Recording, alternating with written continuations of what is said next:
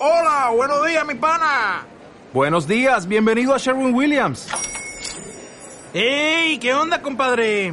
¿Qué onda? Ya tengo lista la pintura que ordenaste en el ProPlus app. Con más de 6.000 representantes en nuestras tiendas listos para atenderte en tu idioma y beneficios para contratistas que encontrarás en aliadopro.com. En Sherwin Williams somos el aliado del PRO.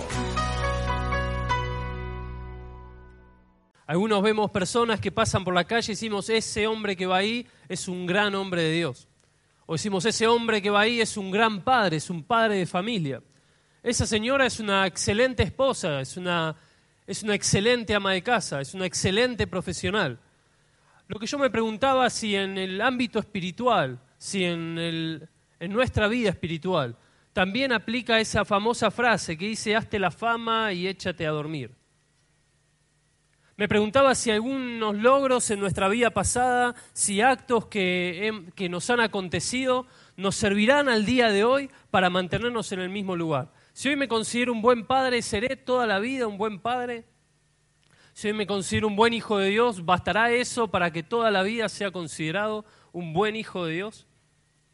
Ahora la pregunta que me hacía es que basta que un solo evento, basta un solo acto que lo que construimos en toda una vida, la buena reputación que hemos alcanzado, los grandes logros que nos podrían llegar a atribuir, se derrumben como un castillo de naipes. Es así un poco la historia del rey David, el gran rey David, famoso rey David, uno de los reyes más grandes o el más grande de todos los reyes que tuvo el pueblo de Israel. Usted sabe que él tenía la reputación se cantaba un coro, yo ya se los, no se los he cantado, pero se los he dicho, un coro que se decía, David mató a diez miles. Se coreaba su nombre por las calles de Israel, porque era famoso y popular. Y era popular por ser un gran soldado, era popular por ser un gran guerrero. Hasta aún podría decir, le podríamos poner el apodo del matagigantes, ¿no? Porque había matado al gigante más conocido en el tiempo bíblico. Ahora, sin embargo, toda su reputación no bastó para quizás vencer un nuevo gigante. No es un gigante que tenga nombre y apellido, no era un gigante físico, pero bastó de un nuevo gigante para que David caiga derrotado. Por eso el mensaje de esta mañana poníamos el título, el día que un gigante derribó a David, cómo dominar la tentación. Y yo los invito a que puedan buscar en sus Biblias, segunda de Samuel, capítulo 11, versículo del 1 al 3.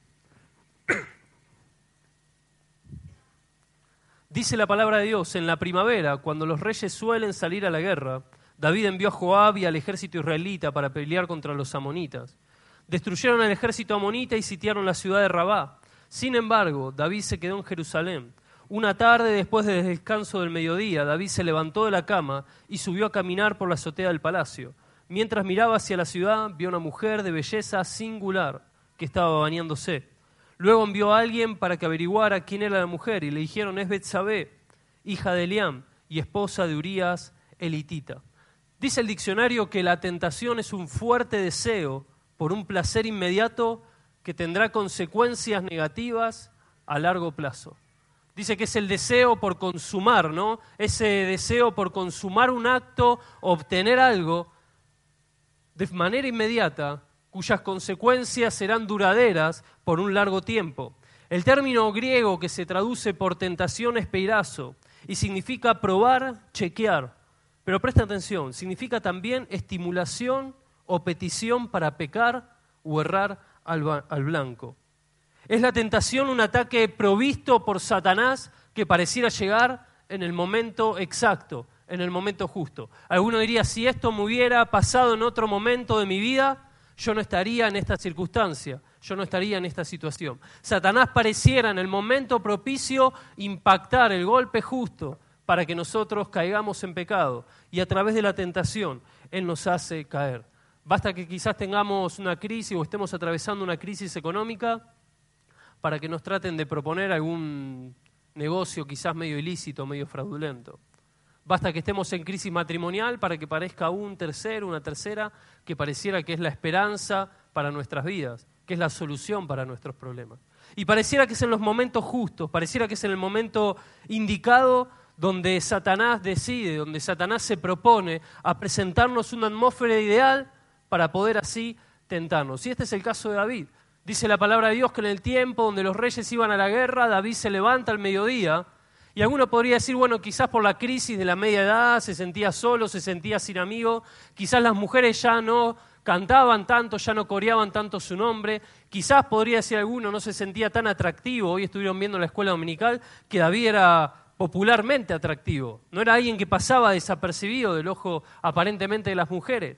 Y quizás puede ser que sea el momento justo, podría pensar alguno, para que se le presente este tipo de situación y él sentirse quizás un poquito más viril, un poquito más varonil, un poquito que no ha perdido el tiempo o el tiempo no ha pasado por mi vida. Sea cual sea quizás la, situación, el programa de Betsabé, la, la propuesta de Betsabé le es propuesta a David y David de alguna manera acepta. La tentación lo único que necesita es una pequeña abertura y eso ya es suficiente para derribar una vida de honor.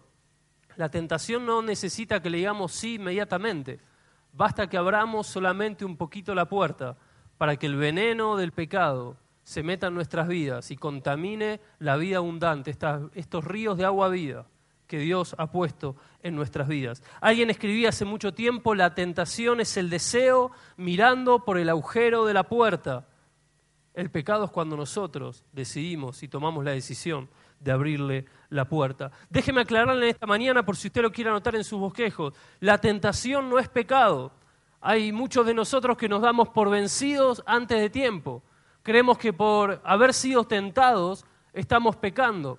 Y la palabra de Dios es bien clara que el, ser tentado no es un acto pecaminoso. Dice que nuestro Señor Jesucristo fue tentado en todo, pero que en Él no se halló pecado. Dice Hebreos capítulo 4, versículo 15 de que no tenemos un sumo sacerdote que no pueda compadecerse de nuestras debilidades, sino uno que fue tentado en todo, de la misma manera que nosotros, aunque Él, Él sin pecado.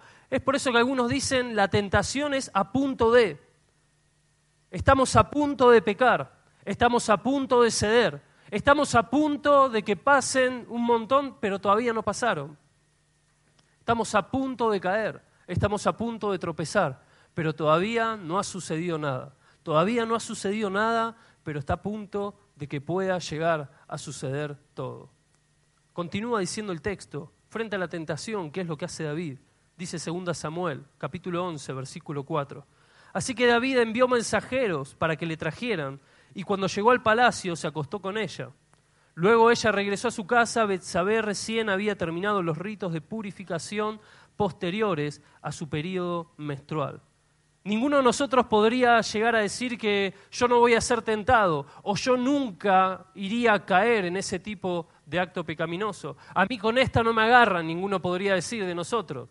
En esto soy, tengo la cintura hábil, diría algún jugador de fútbol. Dice Primera de Corintios, un texto que vamos a usar bastante en esta mañana, capítulo 10, versículo 12 y 13. Si ustedes piensan que están firmes, tengan cuidado de no caer. Las tentaciones que enfrentan en su vida no son distintas de las que otros atraviesan. Lo primero que tenemos que saber es que no tenemos que presentarnos como fuertes o como valientes frente a la tentación. No tenemos que presentarnos como inquebrantables frente a ella. Porque dice la palabra de Dios que el que quiera estar firme, mira que no caiga. Pero lo segundo que dice la palabra de Dios es que no está sufriendo usted, quizás en este tiempo, ninguna tentación que no haya sufrido o que no esté sufriendo otro mortal, otra persona como usted lo que de alguna manera nos da cierto tipo de esperanza, porque de alguna manera la palabra de Dios me invita a pensar que la persona que yo tengo sentada al lado o enfrente mío está sufriendo una tentación similar o parecida a la que yo estoy sufriendo en este tiempo, o que la ha sufrido en algún momento de su vida. Pero lo segundo que me alerta la palabra de Dios es que de alguna manera la tentación está de alguna manera enfocándonos todo el tiempo. Y es un ataque continuo de parte de Satanás. Satanás no deja de tentarnos, Satanás nos tienta todo el tiempo. Y no tiene que ver con su situación espiritual ni con su vida personal. Satanás está dispuesto a tentarlo porque Satanás quiere hacerlo caer. Satanás quiere hacer caer a todo hombre y destruir a toda la creación de Dios, sean hijos de Él o no. Satanás nos tienta a todos. Pero la palabra de Dios también nos dice de que todos nosotros somos tentados y que no tiene que ver con nuestro momento espiritual. No tiene que ver si estoy bien espiritualmente o si estoy mal espiritualmente. Acabamos de decir que Jesús fue tentado en todo. Y él no tuvo, por decir de una manera, momentos malos a nivel espiritual. Por eso podríamos decir en primer lugar, si usted quiere anotar ahí en su bosquejo, que debemos aceptar la experiencia común de la tentación. Porque es algo de alguna manera que nos unifica, es algo que nos familiariza.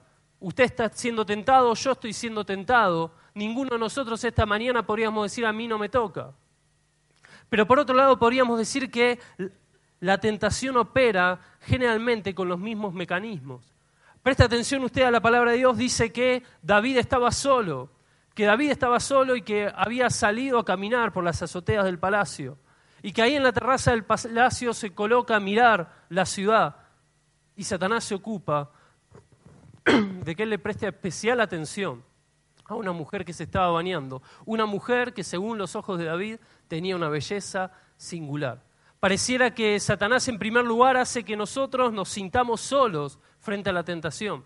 Pareciera que somos los únicos que estamos peleando con esto. Pero lo otro que hace Satanás es ponernos una especie de orejeras espirituales para que usted y yo no podamos ver otra cosa más que el objeto que nos está tentando. La tentación es tan antigua como la creación del hombre. Y si usted recuerda ahí en el huerto del Edén, la creación perfecta de Dios, la serpiente se encarga de que Eva deje de mirar el resto de los árboles y el resto de los frutos que daban los árboles del Edén y centre la mirada en el único fruto que estaba prohibido. La tentación pareciera operar de la misma manera con usted, con David y conmigo, de manera tal que pareciera que no existe otra posibilidad, que no hay otra opción en nuestra vida, que no hay otras personas que nos estén rodeando, que no hay otra cosa que se pueda interponer entre el objeto a obtener y nosotros. Recuerde lo que le decía al principio, una tentación, algo que parece que va a ser un placer momentáneo, pero que va a traer complicaciones y va a traer problemáticas duraderas. Satanás nos confunde, intenta que olvidemos que estamos acompañados frente a la tentación, que estamos bien acompañados por la familia de la fe, pero que principalmente tenemos un sumo sacerdote que fue tentado en todo como usted y como yo y que abrega por nosotros. Amén. Nosotros tenemos a Jesucristo de nuestro lado y nosotros le podemos hacer frente a la tentación. Y es de lo que vamos a hablar en esta mañana. Satanás genera la atmósfera perfecta para la tentación, la situación ideal para poder pecar. Alguno diría, pareciera casi que es espiritual. Pareciera que me la mandó Dios. Todo lo contrario. Te lo está mandando Satanás, quien te quiere destruir. Lo otro que pareciera que tiene en común todos los seres que fueron tentados en la Biblia es que pareciera que los agarra con la guardia un poco baja. Podríamos decir que en el resto de los hombres, exceptuando Jesús, pareciera que la tentación llega justo cuando estamos con la guardia un poco baja. Este término de la guardia baja viene más que nada del ámbito boxístico, ¿no? Cuando de alguna manera el, el boxeador se relaja, el boxeador se confía y en ese momento viene ese golpe fulminante que termina tirándolo a la lona. Ya se los comenté hace varias semanas atrás, pero la imagen que se me viene cada vez que hablo de esto es cuando eh, Locomotora Castro está por perder eh, la pelea por el título del mundo, el otro lo está venciendo y confiado le está propiciando unos golpes, baja la guardia y ese es el momento histórico donde él accede al título mundial. Con la guardia baja, aunque pareciera que estábamos ganando la pelea y pareciera que fuera así un poquito el texto. Vamos a ir un poquito a Segunda de Samuel nuevamente, capítulo 11, versículo 2. Dice que una tarde, después del descanso del mediodía, David se levantó de la cama y subió a caminar por la azotea del palacio. Mientras miraba hacia la ciudad, vio una mujer de belleza singular que estaba bañándose. Y el versículo 1 dice, en la primavera, cuando los reyes suelen salir a la guerra. Saben que muchas veces hemos enseñado acerca de que David tenía que estar en la guerra. Usted sabe que estudiando bien el texto, lo invito a estudiarlo en su casa, el texto dice claramente que era la primavera. En el tiempo del invierno, cuando el invierno se volvía crudo, generalmente los reyes tomaban la decisión de detener el ataque y tratar de propiciar un poquito la situación de guerra. Pero si usted lo leyó atentamente, dice que el, ejército de Israel vence al ejército moabita.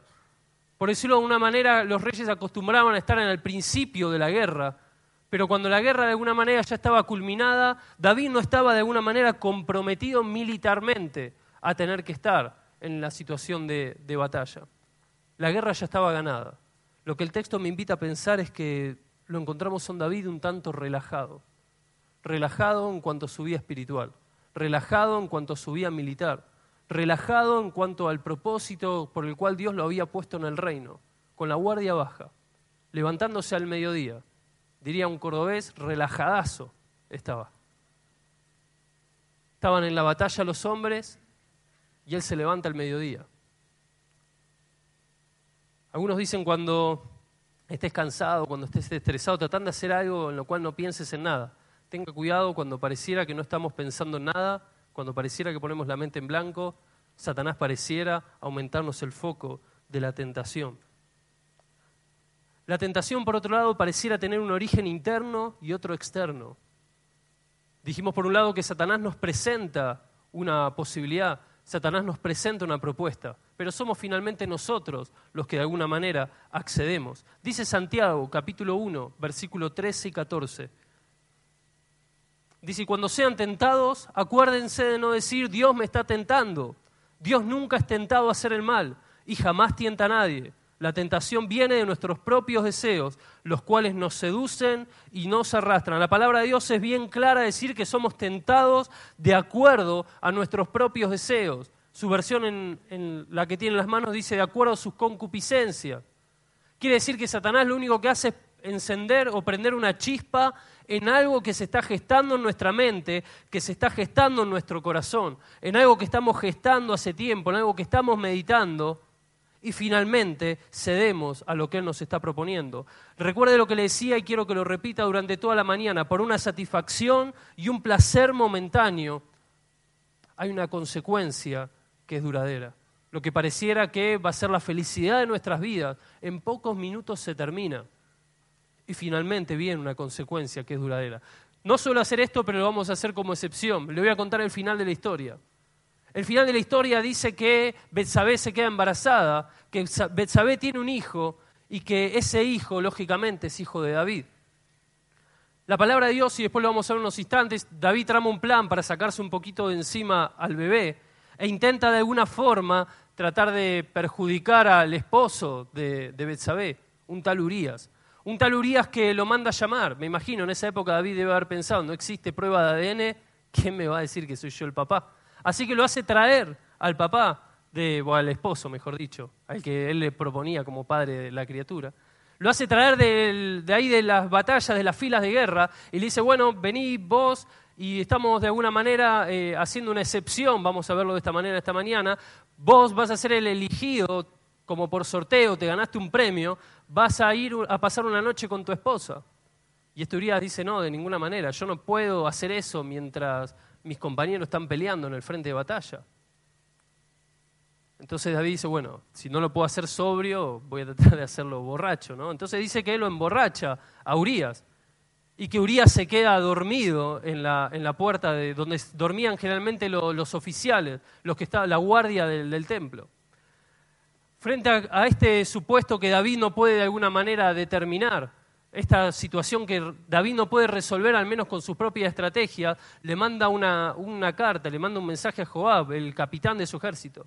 Y le dice, bueno, mira, vas a mandar a Urias al lugar donde la batalla, ustedes pueden leerlo en sus Biblias, es tremendo. Dice, vas a mandarlo a Urias al frente de la batalla, donde la batalla se pone más fiera, dice. Y en ese lugar ustedes lo van a dejar solo. Es como ya les dije alguna vez, es mandarlo con la camiseta de River a la hinchada de boca, ¿no? Y, parece que le dijeron, bueno, en el momento que haga el gol, tenés que ser el que más grite, el equipo depende de vos. Lo terminan matando Urias. Y pareciera que todo se daba para poder encajarle un hijo a alguien que estaba muerto, ¿no? ¿Quién se iba a enterar? ¿Quién se va a enterar de lo que vas a hacer? Y te pregunto en esta mañana, si en esta, si en esta semana decís que sí, ¿quién se va a enterar? Si no estamos en todos lados nosotros. Frente a la propuesta de Satanás, que Satanás dice, ¿quién se va a enterar de lo que vas a hacer? ¿Quién se va a enterar de que vas a meter la mano en la lata? ¿Quién se va a enterar de que te vas a dar un permitido en el trabajo? ¿Quién se va a enterar de lo que vas a hacer? El primero que se entera es Dios. Y Dios se lo hace saber a David. Eh, Dios envía al profeta Natán a hablarle a David y lo pone en noticia de que él se ha enterado. Y qué es lo que él piensa acerca de lo que hizo. Dice 2 Samuel, capítulo 12, versículo 10. De ahora en adelante tu familia vivirá por la espada, porque me has despreciado al tomar a la esposa de Urías para que sea tu mujer. Versículo 11. Esto dice el Señor, por lo que has hecho haré que tu propia familia se revele en tu contra. Ante tus propios ojos daré tus mujeres a otros hombres, y él se acostará con ellas a la vista de todos. Versículo 14. Has mostrado un total desprecio por el Señor con lo que hiciste. Entonces tu hijo, dice, tu hijo morirá. Un, un deseo que iba a ser un placer de pocos minutos y que se iba a transformar en un dolor duradero a través del tiempo. Eso es la tentación. Y así opera Satanás en la tentación. En los próximos años, los hijos y dentro de la familia de David iba a haber incesto. Hijos que tuvieran relaciones con otros hijos. En el medio de la familia de David, un hijo iba a abusar sexualmente a otra de sus hijas. En el medio de la familia de David, un hijo iba a ver, este padre iba a ver como un hijo mataba a otro hijo de él, un fraticidio. En medio de la familia de David, David iba a ver cómo sus propios hijos se peleaban por tratar de arrebatarle el reino a él. Un placer pasajero, un placer momentáneo que trajo una consecuencia que fue duradera. Ahora preste atención, dice la palabra de Dios en 1 Corintios capítulo 10 versículo 13. Las tentaciones que enfrentan en su vida no son distintas de las que otros atraviesan. Y Dios es fiel. Él no permitirá que la tentación sea mayor de lo que pueden soportar. Claro está que Dios no es quien nos tienta. Claro está que Dios no es quien nos tiende una trampa para que nosotros caigamos en pecado o para que nosotros veamos si, si le somos fieles o no. Claro está que Satanás es quien nos tienta, pero la palabra de Dios también es muy clara en decir que en el mismo tiempo que estamos siendo tentados, nuestro Dios es un Dios soberano que limita el tiempo, que limita el poder, que limita la intensidad de la tentación, de acuerdo a cuánto Dios nos conoce. Creemos que Dios es el que más nos conoce, amén. Creemos que dice la palabra de Dios que Él conoce hasta la cantidad de los cabellos que tenemos en nuestra cabeza, amén. Creemos que Dios es aquel que sabe cuántos días pasaremos en esta tierra. Dios también sabe cuánto podés resistir, hermano. Dios también sabe hasta cuánto podés. Y la palabra de Dios dice que Él es quien acota, quien, Él es el que de alguna manera le pone límite a la tentación. Por eso decimos en segundo lugar que debemos creer el ámbito limitado de la tentación. Satanás no tiene todo poder. Satanás no tiene todo poder para hacerte caer. Satanás no tiene todo poder sobre su vida. Ninguno de nosotros podría decir en esta mañana, la tentación me abrumó, fue más fuerte que yo, me pasó por arriba. Si alguien le dijera eso, usted no le cree una sola palabra. La palabra de Dios dice que Dios permite que seamos tentados hasta donde podamos resistir. Hace mucho, mucho tiempo se decía en la iglesia y estaba de común, cayó en pecado. ¿Lo escuchó alguna vez? Cayó en pecado, dice. Y parece que fue como un accidente, que fue algo súbito, algo que no, no se esperaba. Lógicamente hay pecados en nuestra vida que generalmente son así. Pero generalmente cuando tenemos que llamarle la atención a alguien es cuando no fue un error, no fue un, no fue un yerro, diría alguno. Generalmente cuando tenemos que llamarle la atención a alguien o cuando el pecado sale a evidencia es porque hubo una premeditación previa. Es porque hubo alguien que de alguna manera cedió ante la tentación. La palabra de Dios no nos dice que Satanás nos fuerce a pecar. La palabra de Dios ni siquiera nos dice que Él es el que nos empuja a hacer lo que Él nos está invitando a hacer. La palabra de Dios lo propone a Satanás como el tentador por excelencia. Parecería el rey de las mejores propuestas. Un placer momentáneo que va a tener un dolor que es duradero. Mi hermano, cuando estamos a punto de ceder a la tentación, anótese ahí en su bosquejo, intente volver a recuperar una buena perspectiva una buena perspectiva. Una buena perspectiva, en primer lugar, que frente a la tentación, ¿quién es Dios? Que nosotros creemos que Dios es soberano, que Dios es todopoderoso, que Dios, el creador del cielo y de la tierra, está operando a mi favor y que está a mi lado y que no me está desamparando, que Él es mi mejor ayuda, que Él es mi pronto auxilio. Qué diferentes suenan las palabras del Salmo 46. El Señor es mi amparo y mi fortaleza, mi pronto auxilio, mi ayuda oportuna en la tribulación. Y este Dios todopoderoso que está dispuesto a socorrerme es el que le pone un límite a la tentación. Y yo tengo que mirarlo desde ese punto de vista. Quizás necesitas escucharlo en esta mañana, déjame decirte que la tentación no es más fuerte que tu Dios. Amén. Tu Dios es más grande que la tentación. Amén. Y Él está dispuesto a socorrerte, Él está dispuesto a ayudarte, sea cual sea la situación que estás viviendo. Pero la otra perspectiva que tenés que intentar recuperar es que vos no estás hablando solamente de unos minutos de tu vida, no estás hablando de un solo acto, de unos simples pesos que comparado a todo lo que vas a ganar no tiene comparación. Estamos hablando del futuro de tu familia, del futuro de tus hijos, del futuro de tu hogar, del futuro de tu matrimonio. Y esa es la perspectiva que tenés que recuperar. Dios le dice a, David, has desechado el lugar que yo te he dado por haber tomado a la esposa de Urias. Dios te dice, es muy grave lo que estás por hacer. Te va a dar un placer momentáneo, pero el veneno va a ser pasado de generación en generación. Yo me preguntaba, frente a esto terrible que es la tentación, y que nosotros podamos, por gracia de Dios, mantenernos firmes, ¿qué podemos hacer como hijos de Dios? ¿Qué podemos ser? Si yo le preguntara esta mañana y le voy a pedir que no levante su mano, ¿cuánto estamos siendo tentados en este tiempo? Sea un buen momento, sea un mal momento, haya crisis en el país o no, estemos viviendo una crisis matrimonial o no, la tentación siempre está golpeando nuestra puerta. Siempre pareciera que está mirando cómo nos comportamos, qué es lo que está pasando dentro de casa. ¿Qué podemos hacer frente a la tentación?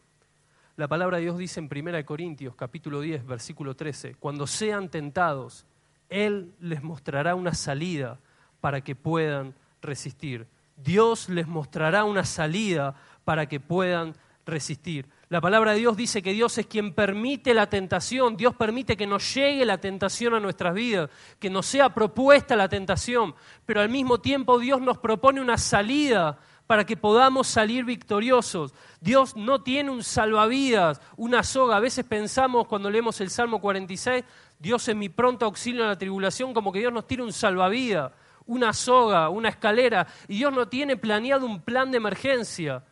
Mi hermano, el mismo Dios que te decía recién, que es el creador del cielo y la tierra, Él creó del principio de los tiempos un plan y una salida para que usted y yo podamos salir victoriosos en el día de la tentación.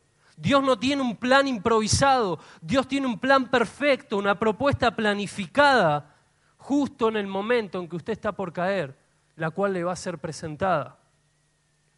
¿Cuál fue la, la salida que Dios le ofreció a David?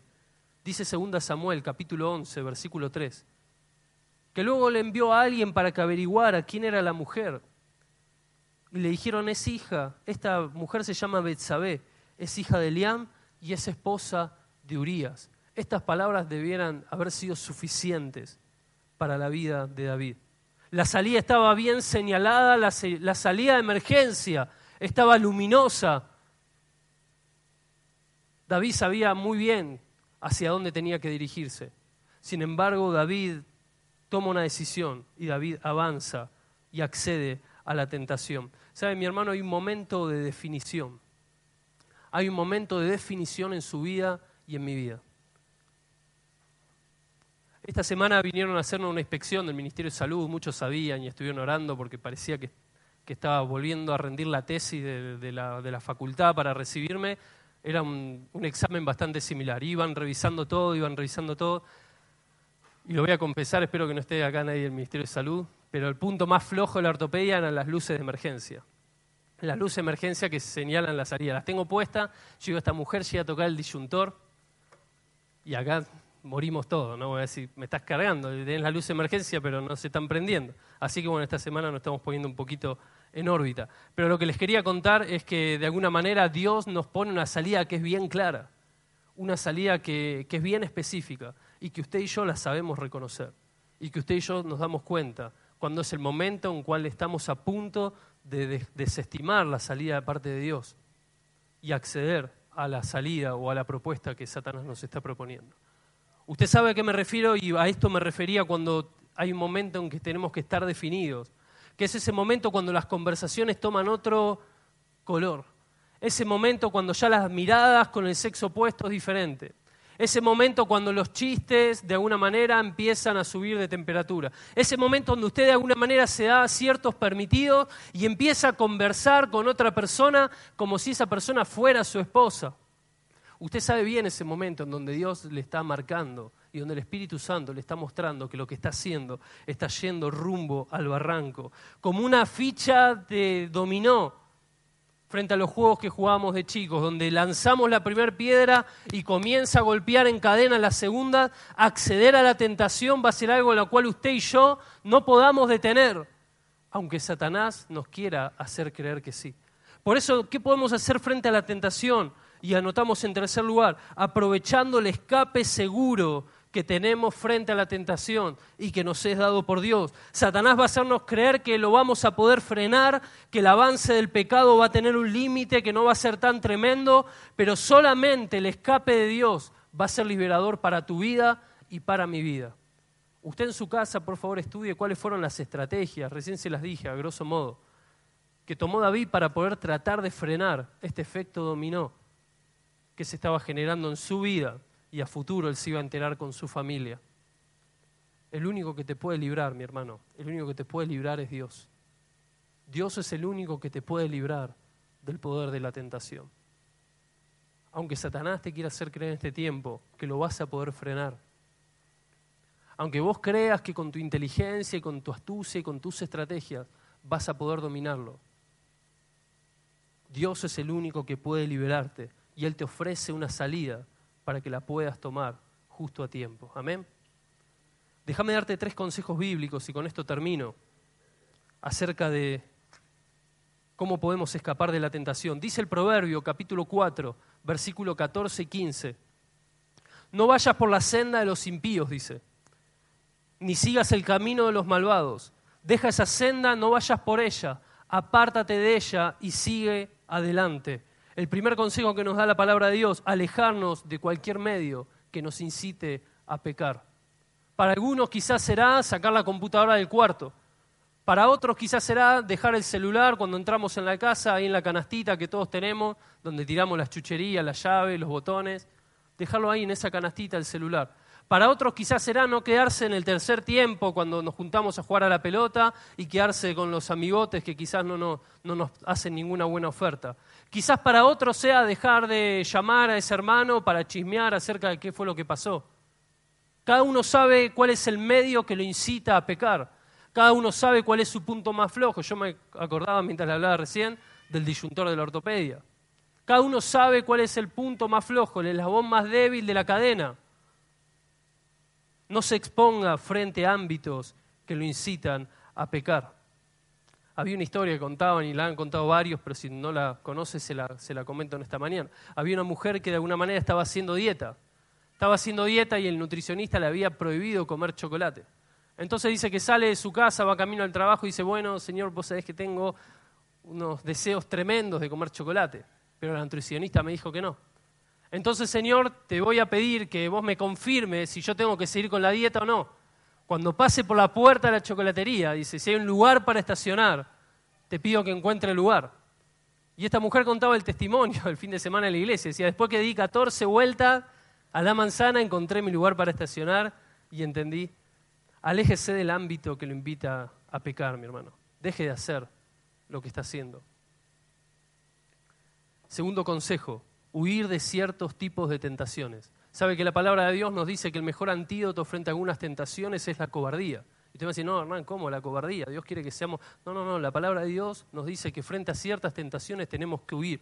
Aquí usted si quiere anotar en su bosquejo una palabra que le sirva es una frase o un, un dicho que decimos habitualmente, soldado que huye sirve para otra, no sé si sirve para otra batalla, pero por lo menos sirve, ¿no? Para después, el soldado que huye. Y mira lo que dice la palabra de Dios, nos dice que al menos hay, que, hay tres tipos de tentaciones a las cuales nosotros debiéramos huir. Y pareciera que son tres tipos de tentaciones en las cuales Satanás refuerza su armamento. O quizás son tres tipos de tentaciones en los cuales usted y yo somos más débiles, simplemente eso. Y como Dios nos conoce, nuestro Creador nos conoce, nos dice que huyamos, por ejemplo, 1 Corintios 10, 14, por tanto, amados míos, huyan de, de la idolatría. Parece que somos tentados, que tenemos cierta facilidad a sacarle a Dios el primer lugar de nuestras vidas y poner cualquier tipo de otra cosa. Ya sea un santo, ya sea un familiar, ya sea un jugador, ya sea un deporte, ya sea el trabajo, ya sea una enfermedad, cualquier cosa que le saque el lugar a Dios, parece que usted y yo tenemos cierta facilidad para hacerlo. Dios nos dice, huye de la idolatría, huye de cualquier cosa que pueda hacer que algo se interponga entre nosotros dos. Primera de Timoteo, capítulo 6, también nos dice que tenemos que huir de otra cosa. Dice, porque la raíz de todos los males es el amor al dinero, el cual algunos por codiciarlo se extraviaron de la fe y acabaron por experimentar muchos dolores. Pero tú, hombre de Dios, dice, huye de estas cosas. Pareciera que frente al dinero usted y yo nos tenemos que cuidar. Parece que frente al dinero usted y yo debemos subir cuando estamos siendo tentados frente a eso.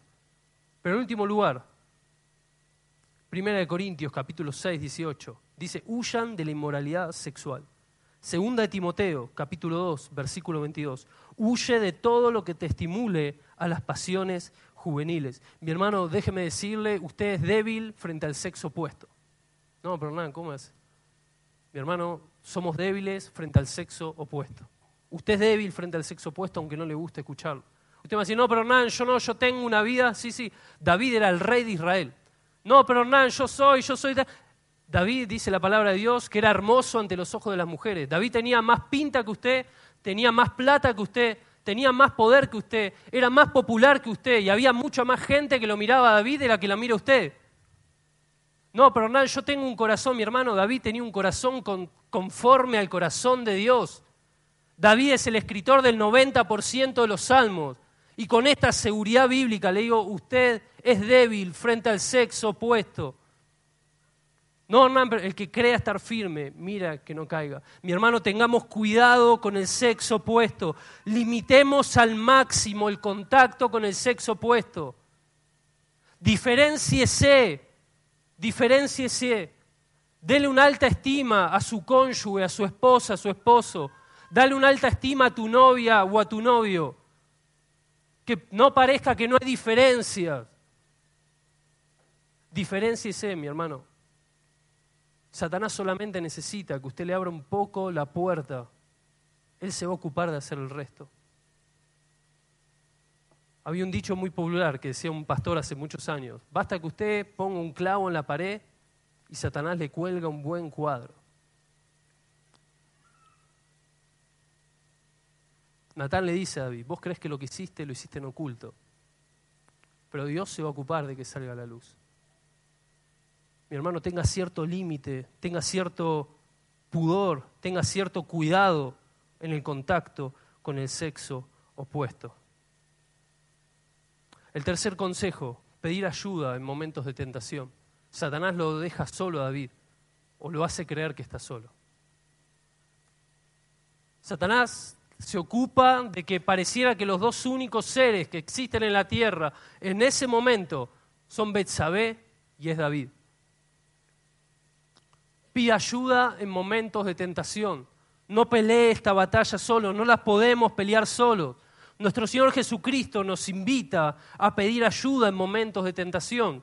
En primer lugar a Dios, dice Mateo capítulo 6, versículo 13, una oración, un rezo que nos ha sido enseñado a todos casi de memoria, donde Jesús dice, no nos permitas que cedamos ante la tentación, sino rescátanos del maligno. Su versión dice, no nos dejes caer en la tentación. Jesús nos invita a orar cada día pidiéndole a Dios que nos ayude, que nos auxilie, para que no seamos de alguna manera fáciles presas de la tentación. Pero dice Mateo capítulo 26, versículo 41, velen y oren para que no cedan ante la tentación, porque el espíritu está dispuesto, pero la carne es débil. Mi hermano, acá no está en tela de juicio si usted tiene malas intenciones o no. Yo no dudo de sus malas intenciones. Sé que todos acá tenemos temor de Dios, Sé que todos acá tenemos buenas intenciones. Pero no se trata de buenas intenciones. Dice que la carne es débil, que su, naturaleza pecaminosa es más fuerte y engañosa que su mente y su voluntad. Por eso Jesús dice, velen y oren para que estén atentos y no cedan a la tentación. Pero también, mi hermano, quiero invitarlos a que podamos pedirnos ayuda mutuamente junto a un hermano de confianza, abrirle el corazón, abrirle el corazón para poder contarle y compartirle y que este hermano pueda interceder por nosotros y que al menos la carga sea llevada de a dos. Poder confiar en otro y que esta batalla le presentamos batalla en unidad y no en soledad. Háblelo con su esposa, que es su mejor aliada. Háblalo con tu esposo, que es tu mejor aliado. El mejor aliado que te ha regalado Dios lo tenés bajo el techo de tu casa. Pero si no fuera el caso, hablalo con alguien a quien puedas confiarle y que sepas que es confidente.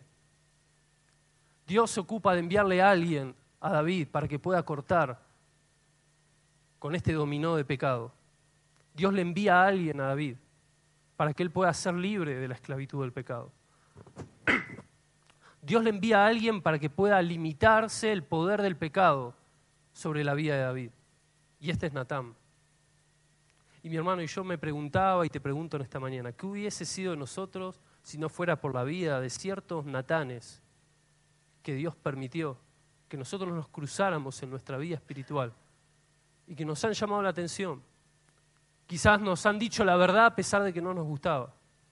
Quizás nos han dicho la verdad a pesar de que nosotros no queríamos escucharla. Pensaba, hermanos, que Dios usa en medio nuestro para librarnos, para poder reconocer de que lo que estamos haciendo nos está llevando por un camino de destrucción. Quizás nos dice estos natanes cosas que no queremos escuchar. Quizás nos enojamos cuando nos dicen este tipo de cosas. ¿Cuántas veces te has enojado? ¿Cuántas veces has dicho, no, pero yo no lo veo así? ¿Lo cómo me estás llamando? No, no, la verdad que yo lo veo de otra manera completamente diferente. En este último minuto quiero remarcarle la brutal diferencia que hay entre Saúl y David. Hace dos o tres domingos atrás le predicaba acerca de Saúl y cómo él, de alguna manera, frente a la reprimenda de parte de Samuel, él decide agarrar para otro lado. ¿Usted recuerda el texto? Habíamos leído que, Samuel se le acerca a Saúl y dice, por cuanto hiciste lo que hiciste, Dios te ha arrebatado el reino y se lo ha dado a otro mejor que tú. Y usted recuerda lo que le había compartido, que le dijo Saúl. Saúl dijo, bueno, está bien, pero finjamos delante de los demás. No me avergüences delante de los ancianos del pueblo. Ahora fíjese cuál es la diferencia entre David y Saúl. La gran diferencia es que David llega a ese punto en donde él dice, yo soy ese pecador. Natán le empieza a contar una historia a David para poder hacerlo entrar en conciencia y le cuenta acerca de dos hombres que hay en el reino, uno que era muy rico, que tenía mucho ganado, mucha tierra, y otro hombre que tenía un pequeño terreno y, y un solo animal de ganado. Dice que este hombre rico toma la decisión de agarrarlo, sacarle ese animal y dejarlo al otro en la bancarrota. Y Natán le pregunta, ¿qué crees tú, rey, que hay que hacer con este hombre? Este hombre hay que matarlo, este hombre tiene que pagar, él es culpable. Natán en ese momento le dice lo que a ninguno de nosotros nos gusta decir, bueno, vos sos ese hombre. Vos sos ese hombre, David. David llega al punto de reconocer su pecado y llega al punto de decir, yo he pecado. Mi hermano, me gustaba mucho el título de este mensaje. El día que un gigante derrotó a David. Un día, un día fue. Un día en muchos de otros tantos. Un día, si usted me permite, un día donde los anteriores todos estaban llenos de victoria. Este fue el único día de derrota. Este podríamos decir fue el único gigante que quizás derribó a David. Un día. Yo me preguntaba, ¿cuántos en esta mañana podríamos decir, y me incluyo, hubo un día donde mi papá tomó una decisión que nos arrancó el corazón? La confianza quedó por el suelo. Mi papá tuvo muchos días que fueron buenos, podrían decir algunos. Pero hubo un día, hubo un día que supera todo el resto. Hubo un día donde pareciera que una granada explotó en mi casa. y todavía vivimos lastimados, pareciera las secuelas de una guerra. Hubo un día, mi mamá tuvo muchos días buenos, muchos días buenos, pero hubo un día donde comenzó con cierto hábito y ese día nos marcó para todo el campeonato. Hubo un día, hubo un día donde David cayó con el gigante. Mi hermano, qué distinto podría llegar a ser que tus hijos en esta mañana puedan decir, hubo un día donde mi papá fue tentado, pero mi papá no cedió a la tentación. Hijo, ¿sabes? Hubo un día donde con mamá estábamos mal. Todo estaba dado para que yo me vaya de casa. Pero yo escogí serle fiel a Dios, huir en el momento que tenía que huir, mantenerme firme a la tentación. Y esta es la victoria que Dios nos da en nuestra casa. Dice la palabra de Dios en Santiago capítulo 1, Dichoso el que hace frente a la tentación, porque pasada la prueba se hace acreedor de la corona de vida, la cual Dios ha prometido dar a quienes lo aman, mi hermano. Ceder a la tentación va a tener un eco en tu vida, en tu familia, en tus hijos. No acceder a ella va a traer bendición, va a ser corona de vida en medio de tu casa. Yo quiero invitarte a que puedas inclinar tu rostro.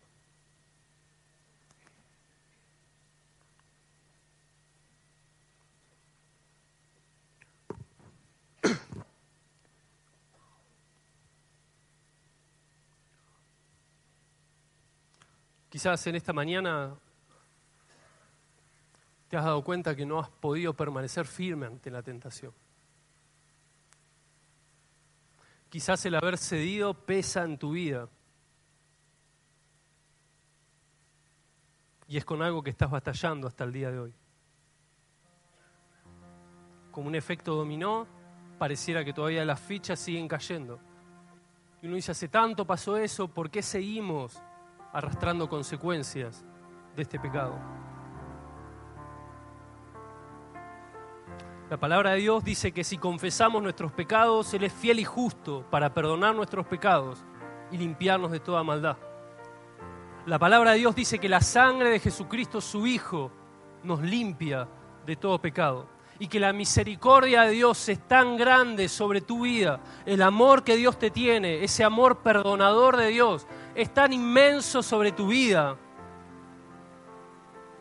que Él hace apartar tu pecado como está el oriente del occidente, dice la palabra de Dios. Dios te dice en esta mañana, si confesás tu pecado, yo lo tiro en el fondo del mar, yo no lo recuerdo. El salmista dice en el Salmo 51, Señor, contra ti, solo contra ti he pecado. Dios te dice, aunque tus pecados sean rojo como la grana, como la nieve, va a ser emblanquecido. Dios quita el peso del pecado sobre tu vida. Mi hermano, la palabra de Dios dice que el sacrificio de Jesús en la cruz es expiatorio él te perdona el pecado, te quita la culpa. Dios te dice, hoy sos libre de culpa si tomás la misma actitud que David y te diferencias de Saúl. Esta mañana es el día para decir, yo soy ese hombre. Yo soy ese hombre. Yo he pecado. Si vos estás en esta condición, no te voy a pedir que lo manifiestes públicamente. Quiero guiarte en una oración. Ahí en tu lugar, quizás tenés años en la fe. Quizás nunca le has confesado a Dios tu pecado. O Dios te dice, déjame ministrarte a través de mi Santo Espíritu. Deja que mi Espíritu Santo coloque en tu vida convicción de pecado, de juicio, pero también de justicia.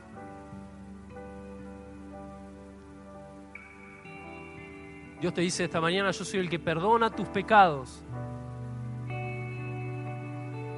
el que olvida tus rebeliones. Yo soy el que sana tus heridas y borra tu pasado. Dios te dice, yo soy, yo soy, yo soy, te dice Dios. El que puedo darte un futuro lleno de vida y lleno de esperanza.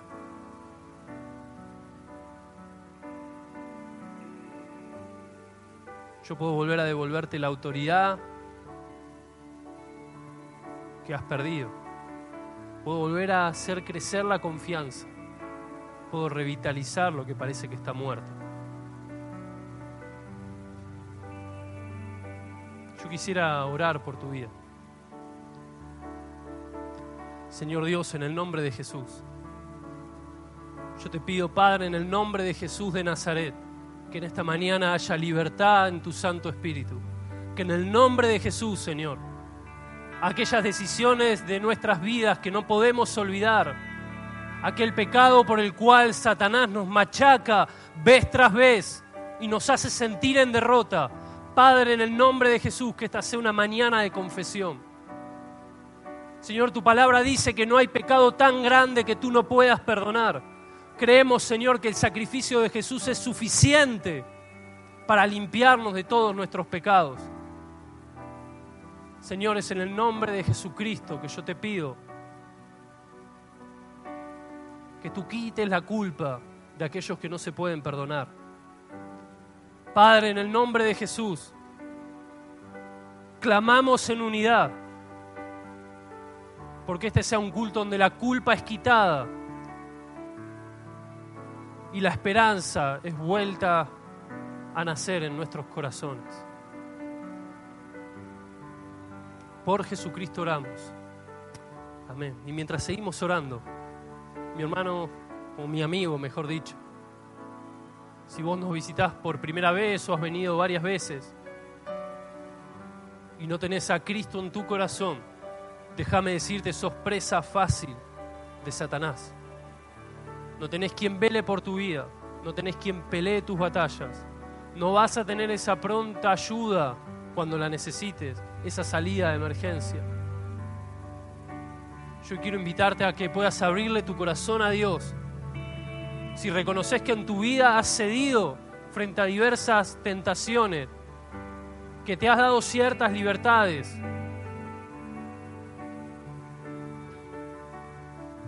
en el nombre de Jesús yo quiero invitarte a aceptar a aquel que puede pelear las batallas por vos, aquel que puede darte la fortaleza para que puedas mantenerte firme y resistir al diablo esperando que Él huya de tu vida. Si estás dispuesto a hacerlo, si nunca lo has hecho, déjame guiarte en una oración. Una oración de entrega, como digo, sencilla a los oídos de los hombres, poderosa a los oídos de Dios. Repetí conmigo ahí en tu lugar. Señor Dios, hoy te doy gracias por haberme traído aquí a tu casa. Te pido perdón por mis pecados. Reconozco que yo he pecado contra ti. Estoy arrepentido de mi pasada manera de vivir. Quiero pedirte que por la sangre de Jesucristo tú me limpies y que me hagas un hijo tuyo. Oro en el nombre de Jesús. Amén. Yo los invito a que se pongan de pie. Padre, en el nombre de Jesús, queremos darte gracias porque tú eres un Dios de victoria. Tú eres un Dios que endereza nuestros pasos. Tú eres un Dios que acude a nuestra ayuda en el momento de la dificultad. Es Padre, en el nombre de Jesús que te pedimos que tú nos libres de caer en la tentación durante esta semana. Señor, líbranos de poder gestionar tal mal frente a nuestra vida, nuestra familia. Impide, Señor, que decisiones nuestras nos aparten de tu presencia, pero principalmente, Señor, que acarreen consecuencias que sean duraderas a través del tiempo. Señor, es en el nombre de Jesús que te pedimos sanidad para nuestras vidas, sanidad para nuestra familia. Señor, que un manto de santidad cubra tu iglesia. Señor, y tú apartes la obra de Satanás de nuestras vidas. Es en el nombre de Jesús, con la autoridad de Jesús de Nazaret. Señor, que te rogamos que eche fuera al maligno, Señor, y su obra en nuestras vidas y en nuestra iglesia. Señor, y que juntos podamos celebrar la corona de vida, Señor, que tú tienes preparada para aquellos que te amamos por habernos resistido ante la tentación. Gracias Señor porque este es un culto de nuevas oportunidades. Gracias Padre porque este es un culto donde tú renuevas la esperanza, donde nuestra mirada está puesta en ti. Hoy Señor te alabamos y te bendecimos. Tú eres digno de gloria. Por Jesucristo oramos. Amén. En Sherwin Williams somos tu compa, tu pana, tu socio, pero sobre todo somos tu aliado, con más de 6.000 representantes para atenderte en tu idioma y beneficios para contratistas que encontrarás en aliadopro.com. En Sherwin Williams somos el aliado del PRO.